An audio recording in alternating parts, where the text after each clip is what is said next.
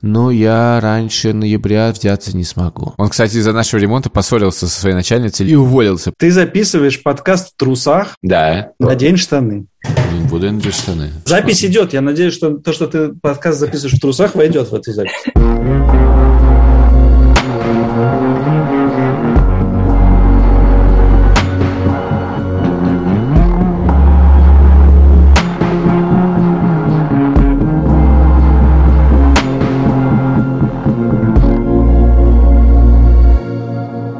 Привет, это подкаст Видите, вот «Новая такой- волна». Как изменилась жизнь после 24 февраля 2022 года? Меня зовут Саша, э, мяукает А это, Илья. а это Чуча. Нет, это Илья мяукает, это не Чуча. А Чуча я держу в руках. Как бы не хотелось нам записать какой-то серьезный выпуск сегодня, я думаю, что он обречен на то, чтобы быть несколько ленивым, потому что 7 апреля в Риге наконец началась нормальная весна, и я думаю о всем, чем угодно, кроме как записи серьезных подкастов. А красильщик смотрит на меня из своей квартиры в Берлине, у него на руках кошка, он только что проснулся и сидит без штанов, и в целом это не располагает к тому, чтобы быть суперсерьезными. Но, честно говоря, я и не планировал записывать никакие серьезные выпуски. Я не знаю, откуда у тебя это желание возникло. У меня такого желания просто не было. Я отдыхаю, у меня отпуск. Я не хочу ничего серьезного. Для того, чтобы серьезно, достаточно открыть сайт Meduza.io или Инстаграм службы поддержки. Там сразу серьезно все. Мы обсудили, что сегодня мы будем разговаривать о том, как Илья делал ремонт в своей грузинской квартире и какое это было столпотворение ужас и мрак. А для меня ремонт – это всегда ужас и мрак, поэтому для меня ремонт – это очень что-то серьезное. Во-первых, почему это был ужас и мрак? Я бешусь, что мы сейчас это пишем, если честно, потому что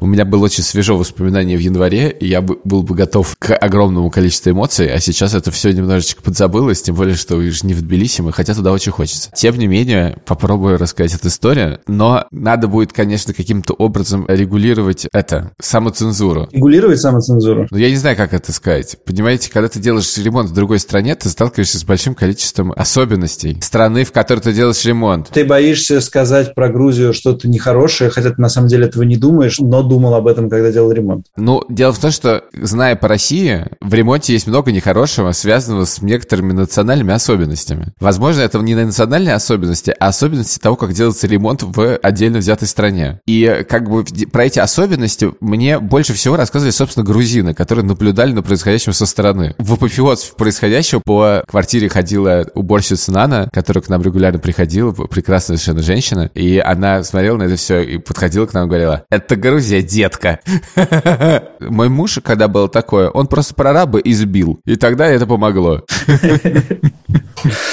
Э, Слушай, я сразу вспомнил историю про то, как мой брат делал где-то ремонт, и что-то пошло не так, и он, чтобы люди, которые делали ремонт, пострадали, отобрал у них бытовку, в которой они жили. Это уже, извини, какие-то национальные особенности твоего брата. Это все как хотели. Уже а- как бы третий подкаст ведем, 27 сезон ведем, и брат твой никак не появился. Потрясающий сценический персонаж. Если вы знаете вообще, о чем речь, Поливанов все время упоминает своего брата в каких-то довольно парадоксальных контекстах, и я все предлагаю позвать его в подкаст, и Поливанов говорит, нет, этого делать не надо. Проблема заключается в том, что он не сценический персонаж как для вас, так и для меня. Я никогда в жизни его не видел. Подожди, а ты видел его на моей свадьбе, может быть? Или тебя не было на моей свадьбе? Я вообще не помню твоей свадьбы. Тебя не было на моей свадьбе, да. Супер. Так, погоди. Я еще хотел сказать, что у нас есть с тобой общая подруга, которая живет в Киеве, и сейчас она занимается ремонтом своего дома в Буче. И она написала недавно, что как бы надо осознавать свои привилегии, но если у тебя есть немножко больше денег, то все проблемы, которые связаны с ремонтом, решаются. То есть в ремонте проблемы возникают, когда мало денег, вот, а когда ты готов заплатить чуть больше, то все, наоборот, готовы идти тебе на какие-то уступки, Мгм. что ты сознательно можешь чуть больше потратить, но зато потратив меньше нервов. У тебя так нет, было? нет. И тут воз- возникает национальная особенность страны, в которой я делал ремонт.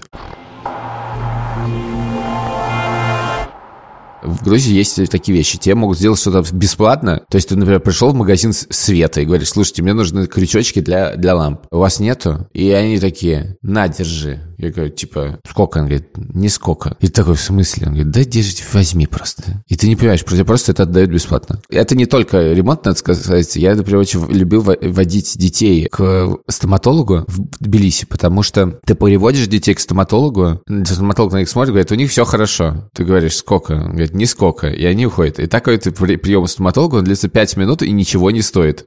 Вот. И это регулярный прием, самое главное. То есть каждый раз, когда дети приезжали, Соня или я водили приводили их к стоматологу, и они говорят, все хорошо, все. И такое случается, надо сказать, довольно часто, и это абсолютный культурный шок для человека из Москвы. Уникальный стоматолог, который э, говорит, что все хорошо. Мне кажется, зубами никогда ни у кого не бывает все хорошо. Стоматолог всегда найдет, как бы, что сделать. А вот тут не находит, понимаешь? Вот тут не находит. Все хорошо. Значит, То есть деньги не являются решением проблемы. Но пока то, что ты описываешь, не проблема, потому что все люди к тебе хорошо относятся и дают тебе что-то бесплатно. Но, тем не менее, как ты говоришь, ремонт был некоторым стрессом. Почему? Давай хронологически. Ой, очень ты любишь хронологически. Давай ахронологически. Ну, а просто хронологически я могу просто э, э, представить картинку, что на дворе вечер 30 декабря, и мы въезжаем в квартиру, которой все заставлено коробками, нету половины мебели, не собрана мебель, не собрана кухня, не собрано что-то в ванной. Завтра будет Новый год в нашей квартире, куда придет 20 человек. Вот такая была сценка. За полтора дня до этого один из прорабов, я не понимал, как устроена система прорабов в, органи- в этой организации, говорил мне, что если я буду кричать, он спустит меня с лестницы. Я говорю, в смысле, это моя квартира? Он говорит, я тебя вышвырну отсюда, да! Вот была такая сцена. А ты кричал? Я кричал. Это вообще нормально во время ремонта кричать. Минуточка хронологии. А когда у тебя появилась эта квартира и когда Нет, начался это ремонт? Не, это будет не минуточка, это будет полчаса хронологии, сори, но ты ничего не сможешь этим сделать. Значит, у меня пришло некоторое количество денег. Надо было что-то сделать. Почему бы не купить квартиру в Грузии? Квартира в Грузии стоит относительно квартиры в Москве совсем-совсем недорого. То есть э, за квартиру 100-метровую в центре Тбилиси можно заплатить столько, сколько ты платишь, не знаю. За... Я реально проверял специально за однокомнатную квартиру в Бутово. Но сейчас уже нет, потому что я смотрел по курсу, который был летом. По нынешнему курсу уже все не, не так радужно, но тем не менее. А, однушка в Бутово и еще гараж. Квартира в Тбилиси. Квартира в Тбилиси стоит как ну, типа, однушка может быть, в Бутово я, я, я, я, я, я, скорее, я думаю, двушка в Бутово. Да. Но без гаража. Может, с гаражом. Сейчас, подожди. Троицкий. За то время, с тех пор, как мы записываем, до того времени, как выйдет э, выпуск, курс еще подрастет, доллары, и тогда уже и с гаражом. Да, то гляди трешка. И в это время у меня были некоторые отношения с человеком, которого зовут Томас. Томас — это местный риэлтор, он темнокожий, и он англоязычный темнокожий, не знаю, из какой страны он приехал, и он держит местное агентство клевых квартир под названием Das Homes. Я хотел бы, чтобы вы запомнили это название на случай, если вы решите что-нибудь снимать в Тбилиси. Я с Томасом познакомился не сразу. Значит, сначала я познакомился с риэлтором от Томаса, с помощью которой мы стали снимать квартиру. Она вела себя немножко странно, и мы стали снимать эту квартиру. Точнее, что значит мы стали снять? Мы в нее приехали и выяснили, что она покрыта толстым слоем грязи. И дальше несколько дней я общался, и там было еще что-то сломано, я общался с этой, с этой нуцей, которая ничего не могла с этим сделать. В конце концов, начали ругаться, и тогда на горизонте появился Томас. И я начал общаться с Томасом, я пришел к Томасу в офис, и мы с ним что-то обсуждали, что же так, что же не так. И он сказал, общайся со мной, все будет хорошо. Так. Тут выяснилась некоторая тоже особенность. Это просто особенность менеджмента. Она заключается в том, что чем более руководящим человеком ты общаешься, тем меньше Будет сделано. власти он имеет. Ага. Потому что все говорят вниз, и в результате делают только самые последние инстанции, а сама последняя инстанция живет по своей жизнью, в общем, более-менее. Дальше мы пять дней переписывали с Томасом, что в квартире грязно. Он говорит, ну, уборщица пойдет завтра, послезавтра, после, послезавтра, после, послезавтра. Я говорю, «А что такое? Он говорит, ну, подожди, там же чисто. Я говорю, говорю, я тебе пять раз писал, там пыль, покрыто все, все покрыто липкой пылью. Ну, был такой Томас. Значит, про Томаса также можно сказать, что это человек, из-за которого наш с тобой общий друг не смог жить в Тбилиси. А, это тоже он? Это тоже он. Про него, значит, история, это немножечко я все-таки расскажу, она такая. Значит, когда наш общий друг с женой и с ребенком решили переехать в Грузию, они попросили, чтобы я снял им квартиру. Я нашел квартиру, которая удивительно, но сдавала это та же самая организация под названием Das Homes. И я говорю, слушайте, там квартира, она вот может, хочет мой э, друг снять ее на месяц. Можно? Он говорит, нет, она свободна только на две недели. Я такой, ну ладно, значит, ищу на Airbnb, нахожу ту же самую квартиру и вижу, что она свободна на месяц на самом деле. И снимаю ее на месяц. Я говорю, я забронировал ее на месяц на, через Airbnb. Это ок? Они говорят, а, ну да, ну значит, она свободна. И так я снял квартиру. Эта квартира им страшно понравилась. Они прожили с ней месяц, и они решили, ну тогда мы снимем ее на год. Отличная квартира, будем жить. Привезли, значит, кота, съездили в Москву, забрали какие-то вещи, привезли кота, приехали в квартиру. И Томас сказал, да, это под... квартира моей подруги. Он про всех, все квартиры, это квартира его друзей, как он говорит. Первый же день, как они приехали, выяснилось, что квартиру, которую вот эту самую Томас им этот сдал им на год, выяснилось, что хозяйка вообще об этом ничего не знала, и вообще-то квартиру сдавала до октября. И с этого момента пошло некоторое обрушение отношений с Томасом. Э, закончилось тем, что уже через неделю наш друг со своей женой и дочкой решили, что они больше никогда не вернутся в Грузию, и покинули ее немедленно. И переехали вот. к нам сюда, в Латвию. И приехали к вам сюда, в Латвию. Правда, ой, wait, почему-то они тоже не там. Ладно, это другая история. Короче говоря, с Томасом есть много историй, я могу про них записывать отдельный выпуск, но совершенно непонятно зачем. Хорошая вещь, которую Томас сделал, это по ходу дел, он вдруг мне сказал, смотри, есть такая квартира, хочешь купить? И прислал мне просто квартиру. Вот, а мы что-то смотрели квартиры, и я зашел туда, и мы сходили, и поняли, что это то, чего хочется, что это квартира, которая действительно можно представить себе жизнь, и она недорогая, и она очень клевая, и надо ее купить. И Томас такой говорит, да, ну она стоит вот столько-то. Я говорю, окей, прихожу, значит, там показывают квартиру, некоторая девушка, Теа, это хозяйка, и была ее подруга, ее звали Илана. Она была из Израиля, и она прекрасно говорила по-русски. И я говорю, вот, нам Томас говорит, вот столько стоит. Он говорит, о, Томас. Это такой, все, кто знает Томаса, говорят все это, Томас, фак, Томас. Вот, я говорю, что? Он говорит, ну, вообще-то мы хотели ее сдать, продать на 10 тысяч дороже. Угу. Я говорю, ну, мне такую цену сказать. А я вообще не умею торговаться, я уже в шаге сказать, ну, ладно. Я говорю, ну, мне такую цену сказали. Говорит. И она такая, ну, ладно, тогда хорошо, тогда эта цена. Вот. И дальше Томас говорит, да, да, нет, цена такая, просто вот с это, и вам доделают ремонт еще. Я говорю, интересная ситуация. И тут мне звонит Илана, говорит, слушай, Томас просто делает какую-то полную хрень, мы отказываемся продавать квартиру с включенной стоимостью доделанного ремонта, это полная фигня. Я говорю, ну ладно, хорошо, пусть будет так. И, значит, так мы, собственно, купили эту квартиру. Без ремонта. Этот ремонт был, как тогда казалось, почти доделан. То есть 10 тысяч ты заплатил лишнее? Нет, не заплатил. Не заплатил? Не заплатил. Значит, дальше происходит оформление сделки. Оформление сделки в Грузии, на самом деле, происходит феноменально легко. Значит, любое оформление сделки происходит в так называемом доме юстиции. Это, если вы знаете Грузию, дом, дом грибы. Знаете, такой на реке стоит. Не знал, что его называют дом грибы, но когда ты сказал дом грибы, я сразу понял, что это. Встретимся в грибах, там говорят, да. И в нем происходит практически все юридические оформления чего угодно. Это страшно удобно. И у меня была риэлтор, которая должна была проверить этот, значит, документ. Значит, как работает риэлтор в Грузии. Те советуют риэлтора. Она такая смотрит и говорит, говорит, а, дом какой? Ага, ага, нация. А, Плеханова, да? Угу. Да, ну этот дом, да, я знаю этот дом. Да, у меня там много знакомых в этом доме. Ага, да, да, да, да, да. Ага, ну хорошо, да. Не, а, там жила эта, да? Да, эта квартира ее, ага, да, она потом, ее потом купила, да. Ага, хорошо, я понимаю. Вот так вот проговорят про квартиру в Тбилиси. Как бы это еще одна особенность. Дальше ты приходишь на сделку. На сделке ты просто сидишь у окошка, значит, тебе, значит, оформляют что-то. А риэлтора моей нет, она должна была приехать на сделку. Я что-то ничего не понимаю, люди на грузинском говорят, вообще что-то происходит, я думаю, интересно, а что происходит вообще, что, что как надо, вообще, может, что-то не то происходит, я не знаю, я говорю, а можете что-то сказать, не знаю, по-английски, по-русски, что происходит, говорит, да, все нормально, подожди, все хорошо, сейчас, все, сейчас, сейчас все будет, все хорошо. Риэлтора моего нету, пишу ей, она не отвечает, значит, ну ладно, хорошо, значит, дальше мы идем в банк, банк находится там же, и дальше тебе говорят, вот, тебе нужно подписать, а там еще, когда квартира в ипотеку, ты должен сначала закрыть ипотеку, а потом закрыть все остальное. В смысле, когда, платишь... когда у продавца ипотека? Да, ты сначала закрываешь его ипотеку, а потом ага. платишь все остальное. И, значит, ну, как бы банк в Джорджии, ты что-то подписываешь, я говорю, а что? Говорит, ну да, вот, пишите, значит, деньги какие-то уходят. И у меня такие количество денег со счета никогда в жизни не уходило, мне очень странно, и какая-то подпись, три человека стоят, они все очень милые, но как бы все равно ситуация непонятна, риэлтора нет.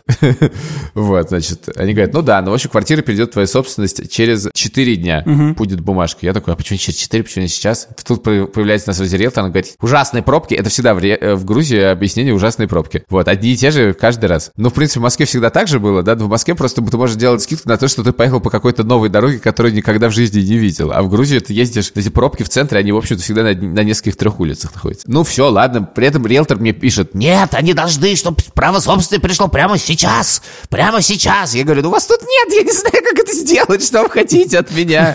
Ну и все, мы выходим, сделка заканчивается. В этот момент приезжает мой риэлтор. Я говорю, ну, спасибо, но как бы ваши услуги уже, в принципе, не нужны. Я не знаю, как как вы, как вы можете мне сейчас помочь? Говорю, а, ну хорошо, ну мне просто просили помочь, главное хорошим людям, ну все будет хорошо, ну давай, пока. Вот. И тут я, значит, довольный, значит, у меня есть бумажка о том, что я что-то там сделал, договор о купле квартиры, купле-продаже. Я его хочу сфотографировать, чтобы прислать родителям, фотографирую и вижу, что там написано, что квартиру купил Илья Красильщичник. Господи, красильничник, это... Красильщичник. Я еще не слышал, это какой-то надпочечник. Красильщичник, да. И я такой, фак, это же не я. Это же не я. Что же делать? Эту квартиру копил какой-то неизвестный Илья Красильщичник. И я так еще проверяю, значит, навожу Google Translate на грузинские буквы, и там тоже грузинские буквы показываются красильщичник. Я звоню их риэлтору. Но подожди, ну подожди, ну ты же точно знаешь, что твою фамилию всегда неправильно пишут. Как ты в этот раз ее пропустил? Как? Не знаю как.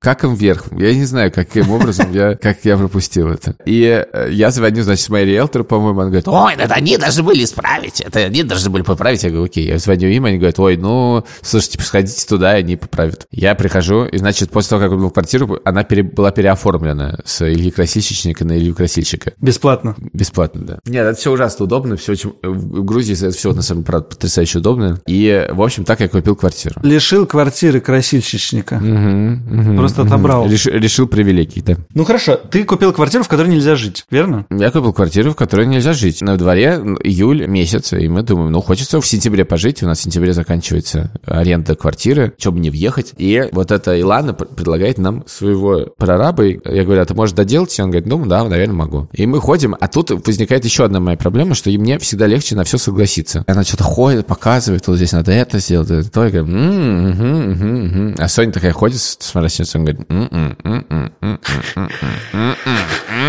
А я не могу, я уже ждать, что говорит, как ему нет, скажем. Вот. Очень знакомо, очень знакомо. И она говорит, попроси ее прислать ее работы интерьерные. Я такой думаю, ну вообще звучит супер логично, я же говорю, это что же, мне надо сказать, я тебе не до конца доверяю, я должен что-то у тебя попросить.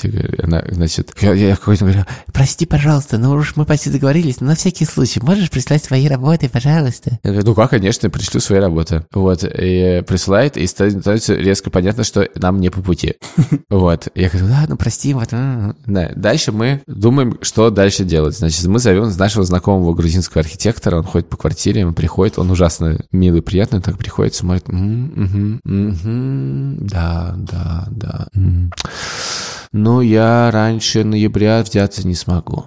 Спасибо. Ну и что, дальше какое-то есть рабочее от Иланы вот этой, которая может что делать, что делать, не очень понятно. И тут выясняется, что наш архитектор, который делал квартиру в Москве нашему общему другому другу, переехал в Тбилиси, и на самом деле нас это спасло, и опять же, это все может звучать типа про то, что о, мы приехали в дикую страну, и что тут делать? Нет, во-первых, ремонт везде это довольно дикая вещь, во-вторых, просто очень важная, мне кажется, вещь, когда ты делаешь ремонт, заключается в том, чтобы чтобы понимать людей, с которыми ты это делаешь, понимать в бытовом плане, да, иметь какой-то общий бэкграунд, потому что иначе вы можете вообще как бы запутаться. И тут, значит, возник э, Ливан, возник его прораб, и они начали делать ремонт, действительно. Они делали его долго. Мы даже уехали на некоторое время из Тбилиси, потому что, ну, в общем, э, снимать квартиру там дорого, смысла этого особо нет, и мы уехали. Они сказали, что раньше ноября ничего готово не будет, а скорее всего в начале декабря. Пока они делали, выяснилось, что предыдущие рабочие сделали некоторое количество интересных вещей. Выяснилось такая вещь. Мы, значит, смотрим, что на, в спальне натянут дополнительный потолок, да, на, то есть э, потолок на 10 сантиметров ниже, чем он есть на самом деле. Типа подвесной. Ну, да, ну, в смысле, не натяжной, но в смысле просто вот это, из гипсокартона сделанный потолок. И я пишу, значит, предыдущей хозяйке Т, говорю, Т, здрасте, а вот скажите, а что там вот эти 10 сантиметров, зачем съели? И она мне записывает 10 голосовых сообщений, рассказывает следующую историю. В 90-х годах в этой квартире жила богатая женщина. Она запирала свою квартиру на 10 замков.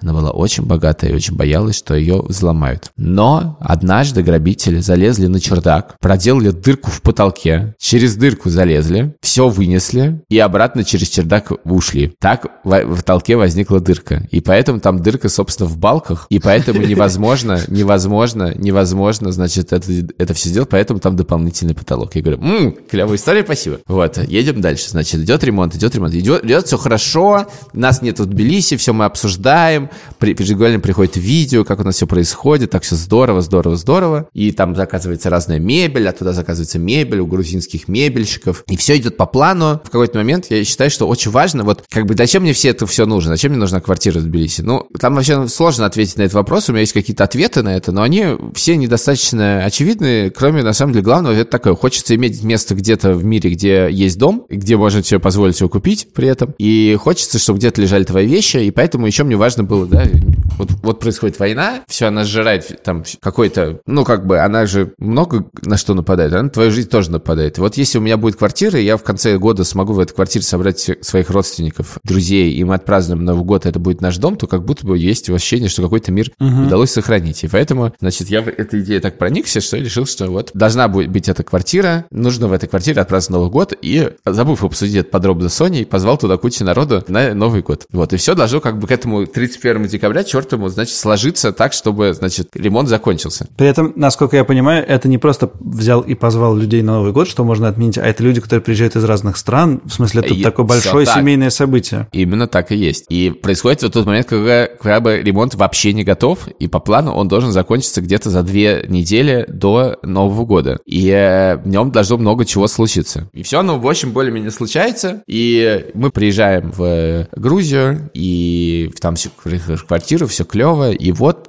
где-то 20 числа должны начать ставить мебель. И мы такие с Ливаном ездим, все на это смотрим и говорим, да, но вот сейчас главное только, чтобы с мебелью все получилось.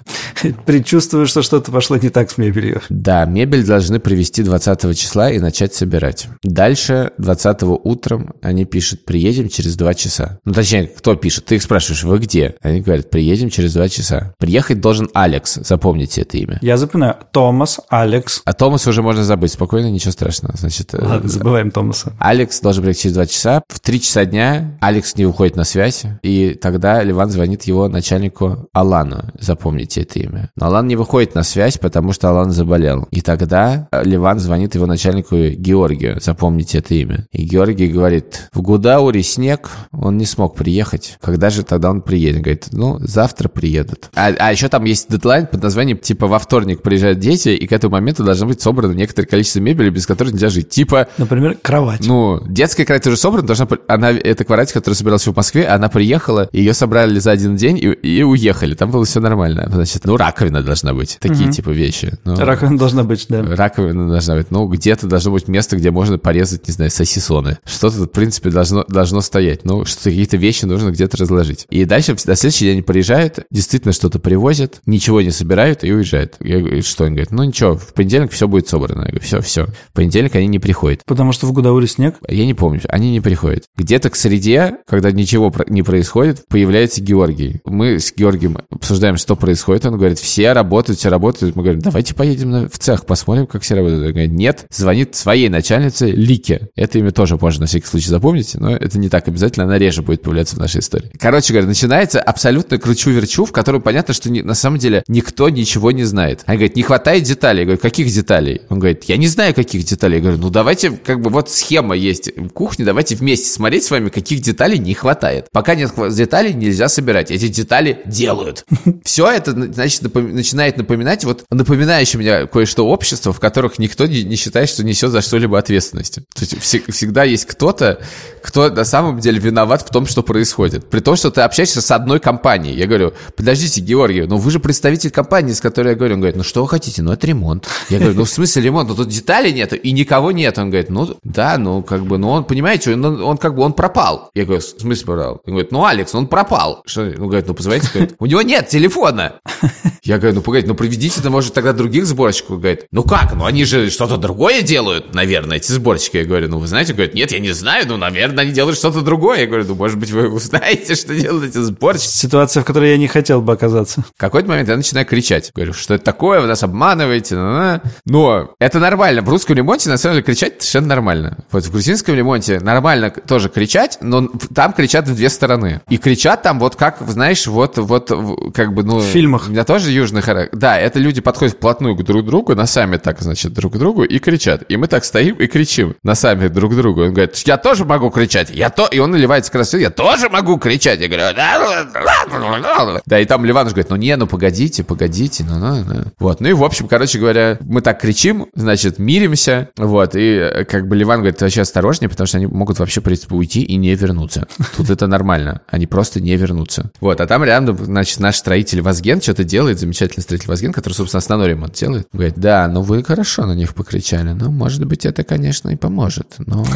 хорошо покричали. На следующий день действительно приходит Георгий, говорит, нам надо поговорить, говорит, да, мы вас, правда, обманули, смотрите, вот вам сроки, 23 будет это, 24 это, 25 это, 26 будет готово все. Ну, могу сказать, что к 26 числу не изменилось вообще буквально ничего. А ты говорил такое, типа, ну подождите, вы один раз уже назвали сроки, и все провалилось, как я могу быть уверен, что, типа, новые сроки будут? Конечно, конечно. Там есть вот эта цепочка людей, с которыми ты все время говоришь, ну, не, ну все что-то говорят, и ты вынужден им верить, а потом, ты, я не знаю, прихожу к Соне, говорю, ну, Соня, говорят, послезавтра будет. И я понимаю, что я в этой цепочке еще один человек, который называет эти сроки каким-то удивительным образом. И в какой-то момент э, приходит, значит, Алан. Алан — это начальник Алекса, который что-то очень мрачно собирает. А Георгий, как Алекс выясняется... не пропал. Он, я думал, что он пропал, типа, Он болел. с концами. Але... А нет, Алекс пропадал, но появлялся. Алан болел, но выздоровел. А Георгий оказался продавцом всего этого. То есть он sales. То есть он вообще ничего не знает особенно. Но э, ты думаешь, ну Алан-то он как бы за строительство отвечает. Он-то все, наверное, понимает. Приходит Алан такой. Я говорю, ну как вам? Он говорит, ну а что, рабочий ситуация. А там просто как бы ничего, просто реально конь не валялся. Я говорю, а почему не это? Почему не знаю? Вот там не хватает там что-то для шкафа, почему ящики не собрать? Он идет к Алексу, идет, говорит. Он говорит, ну, ящики можно и собрать. Да, значит. И все так происходит. И я понимаю, что он, ну, как бы человек, ну, вообще никак не контролирует, как и все остальные, не контролирует ситуацию. Что единственный человек, который контролирует ситуацию, это Алекс, которого нет телефона, и он приходит далеко не всегда. Вот. И у него есть подмастерье Лаша, который, собственно, стоит на лестничной клетке и курит. Всегда. Иногда ходит за хачапури. То есть один человек собирает всю квартиру. И в какой-то момент Алан такой важный ходит, значит, по квартире, говорит, ну что, как вам? Он говорит, а что? Я говорю, ну как? Он говорит, ну что, рабочая ситуация, ремонт.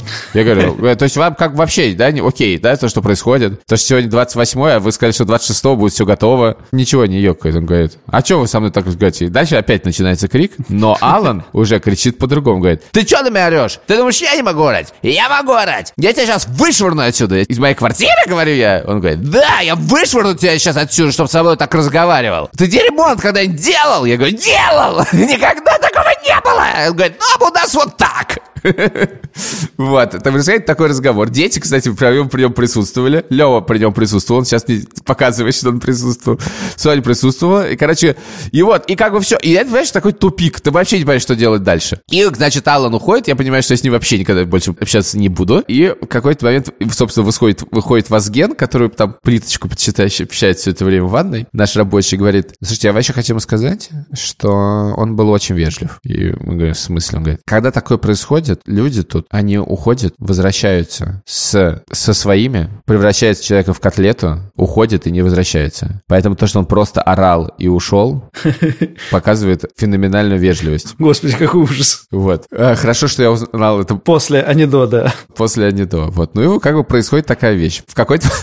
мы говорим, ладно, мы едем в цех, говорим с Ливаном, приезжаем в цех, в цехе нас встречает пять ничего не делающих людей и один человек, который занимается нашей мебелью. Значит, и люди говорят, типа, завтра все будет готово. Значит, мы приходим, говорим, там стоит какая-то вещь, говорит, наша, он говорит, наша. Мы говорим, ну а что? Он говорит, ну, завтра нет, после, а потом и Новый год. Мы говорим, в смысле Новый год? Это должно быть завтра.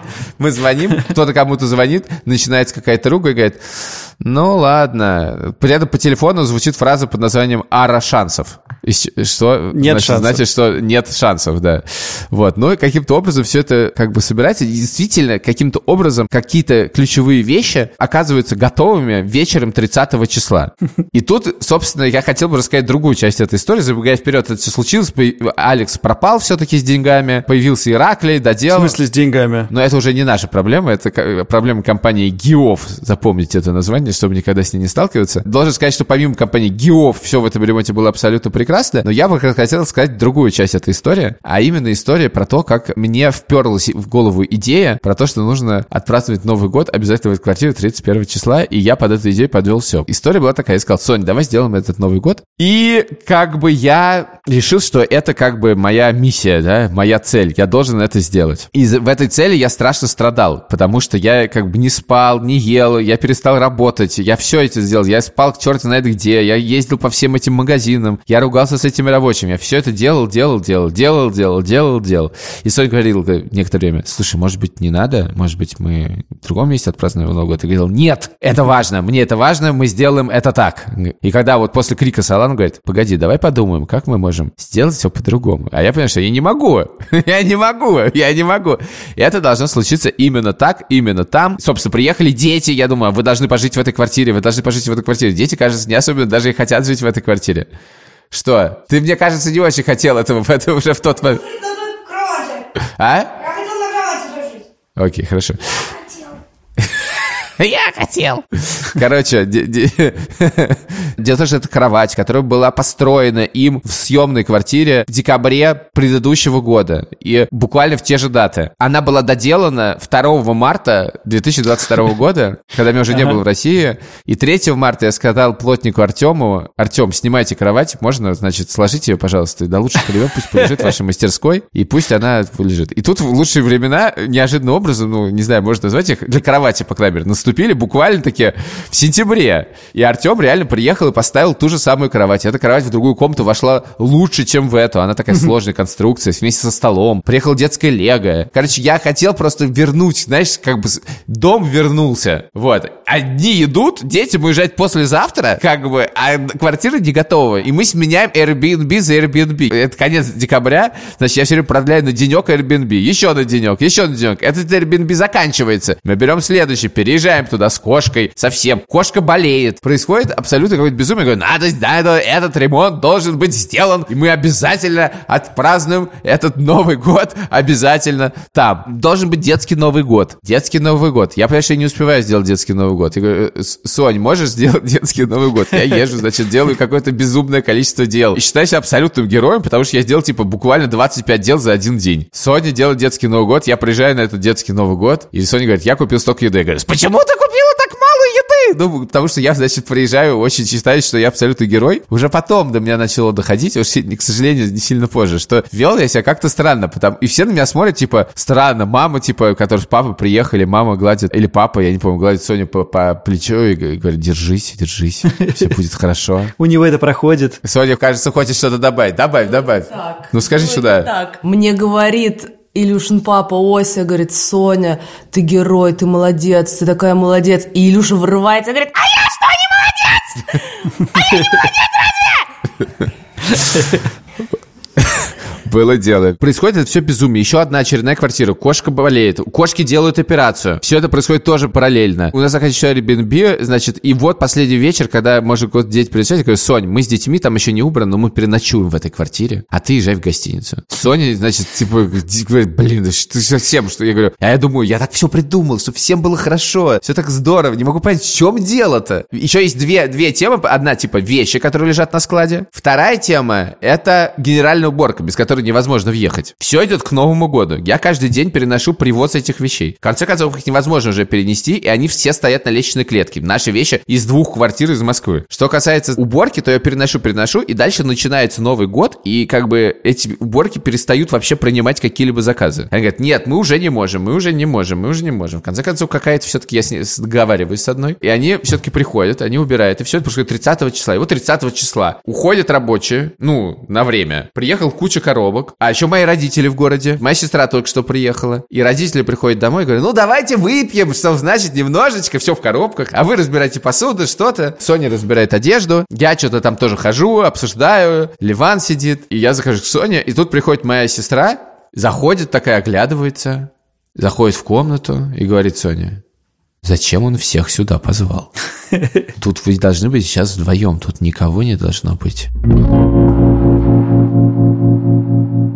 И я все это слышу, и тут меня начинает, значит, отпускать, поскольку как бы ремонт меня начинает отпускать, и я вижу, что никто не рад. И тут я понимаю, что мой героический план был на самом деле нужен только мне.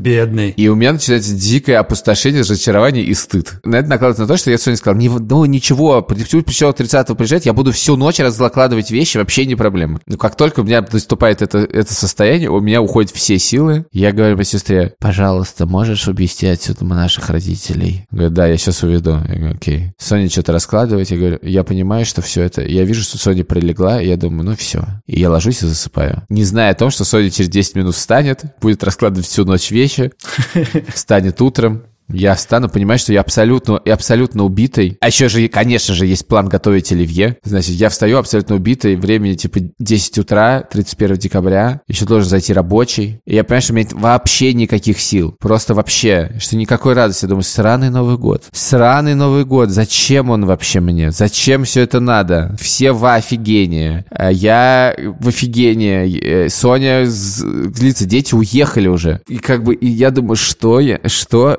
я я даже не могу, не подумал, что я натворил. Думаю, как все ужасно. И все неблагодарные. Я тупой. Что за хрень? Ну, как-то, в общем, к Новому году что-то постепенно становится лучше. Все-таки оливье мы не готовим. Как так? Нет, я в 9 вечера говорю, пора... а мы раньше просто не успели. Пора готовить оливье. Все говорят, ты что офигел? Какое оливье? 9 вечера? Мама говорит, ты что? Что такое? Я говорю, надо готовить оливье! Говорю я, значит, захожу в комнату, захожу в комнату, и, говорю, я, я, у меня просто течет слеза, говорю, ладно, мы не будем готовить. Короче, я просто превратился в какого-то абсолютно съехавшего тирана. И дальше Новый год происходит замечательно, мы просыпаемся утром, утром мы видим, что наша кошка, которая делает операцию, не выходит из-под шкафа. В следующей неделе происходит следующее событие. 3 января умирает наша кошка. А с 1 по 4 числа мы с Соней пытаемся понять, как мы оказались, точнее, я пытаюсь понять, как, я, как мы оказались в такой ситуации. И мне приходит все больше и больше осознания, что на самом деле происходило. Знаешь, это как бы событие с двух сторон. Что думал я, а что происходило на самом деле. И эти, и эти вещи абсолютно э, расходились одна с другой. 8 числа происходит наша свадьба, надо сказать, которая была сильно под угрозой все это время. И где-то 10 начинаются поиски Алекса. Нет, а, поиски Алекса начинается 3 потому что он сказал, что придет 3 но где-то к 10 числу, поскольку никто не приходит, начинается поиск поиске хоть кого-то, кто может быть. Вот. И так появляется Ираклий. Но про Ираклия я вам уже не буду рассказывать. Это уже не имеет никакого смысла. Нет, мне кажется, что это хорошее очень э, завершение. И я думал, насколько уместен выпуск про грузинский ремонт действительно в апреле, когда все эти эмоции у тебя были уже давно. Но я тебе очень благодарен, что он в итоге состоялся, потому что, ну, в целом, все, что ты рассказал, было похоже на такой маленький фильм или какую-то такую зарисовку, и она очень какая-то трогательная. И я немножко в ней участвовал, потому что я же с тобой общался все это время, и мы с тобой как-то разговаривали по работе, не по работе. И в целом я как бы знал, что у тебя происходит много всего одновременно, но поскольку у тебя все время одновременно много всего происходит, я как думал, ну, типа, да, Илюх тяжело, но у меня всегда так. И как-то преуменьшал, конечно. Мне кажется, после того, как мы запишемся, я пойду и посмотрю наши с тобой переписки за декабрь и за январь. Интересно, в каком состоянии они были. Так, я тебе хочу напоследок зачитать мою переписку с Георгием. Он, кстати, из-за нашего ремонта поссорился со своей начальницей Ликой и уволился, по крайней мере, он так говорит. Видишь, сколько событий произошло. Казалось бы, один ремонт, а на скольких людей он повлиял? Разговор идет о некотором количестве недоделанной мебели, которая должна была бы к этому моменту быть сделана три недели назад. Я спросил, значит, когда будет готова тумба и стол? Это я спрашиваю 21 января. Он пишет, в понедельник встреча с мастерами, точную дату скажу, чтобы не обещать зря. Вот это чтобы не обещать зря, я обожаю эту фразу, потому что я не очень понимаю, как выбирается дата или обещать зря, потому что в, этих двух фразах нет никак, никакой разницы. Я пишу, окей, это было 21 23 числа, не звонят, Узнали? Нет ответа. 24 числа. Пишу вопросительный знак. Ответ появляется. Я говорил с ним, он хочет проверить все детали, есть или нет, и скажет, когда будет. Напишу обязательно. 25 число. Ну как? Завтра обязательно напишу. Извините, две встречи были сегодня. Окей.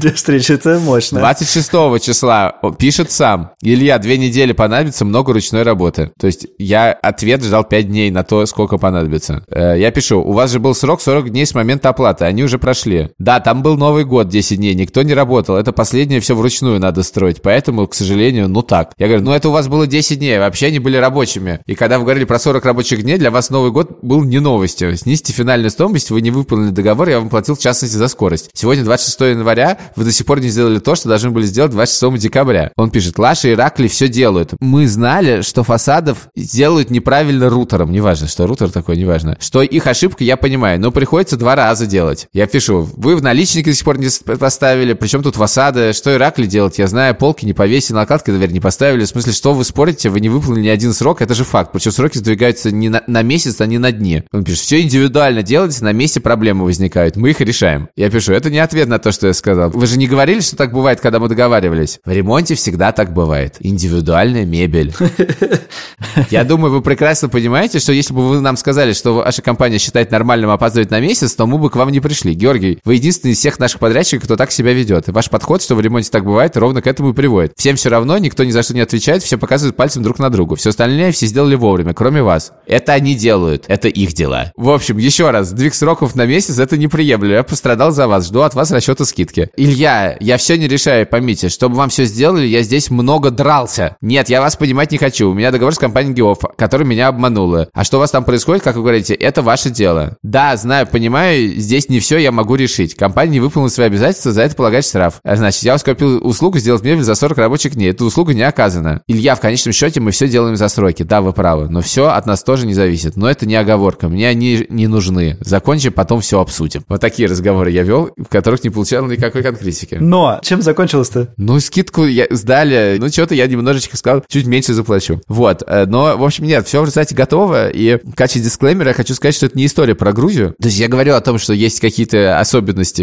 какие-то местные, да, ну, то есть там как бы я много с кем общался, там есть действительно история про то, что как бы деньги не решают. Я не знаю, на самом деле, хорошо это или плохо, но деньги не решают. Ты можешь сказать человеку, слушай, я тебе больше заплачу, но сделал. Он говорит, слушай, нет, мне нужно сейчас, как бы, у нас, у меня там, типа, у брата ребенок родился, короче. Ну, в смысле, есть вещи поважнее, короче говоря. Для кого-то, кто на это смотрит, говорит, ну, конечно, вот поэтому мы в таком говне живем, говорят грузины. А для кого-то это как бы спокойная жизнь. Не мне это оценивать совершенно. Это, прежде всего, история про ремонт, но я просто хочу сказать, что если ты хочешь погрузиться, если ты хочешь погрузиться в жизнь страны не на уровне как бы встречаться с друзьями, ходить работать, а реально увидеть что-то, сделай ремонт.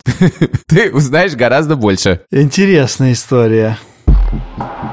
Мы прекрасно обсудили твой ремонт. Спасибо тебе большое. Это был подкаст «Новая волна». Вместе с нами его делает звукорежиссер Ильдар Фатахов, человек, которого мы не можем называть, и студия подкастов «Либо-либо». Время слушать песню. Пишите нам везде, в частности в телеграм-канале «Новая волна». А еще не забывайте ставить оценки в приложении и что-то там писать, потому что это помогает новым слушателям узнать истории про квартиры в Грузии. Пока. Покеда.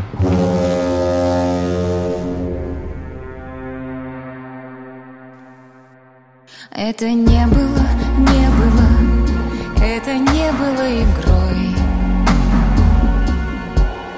Ты ведь помнишь, как плавилась мантия под нашей кожей корой? Ветер дует и волны гладят место разлома, но оно до сих пор горит. Я прошу их жалеть и тебя, мой отдельный материк.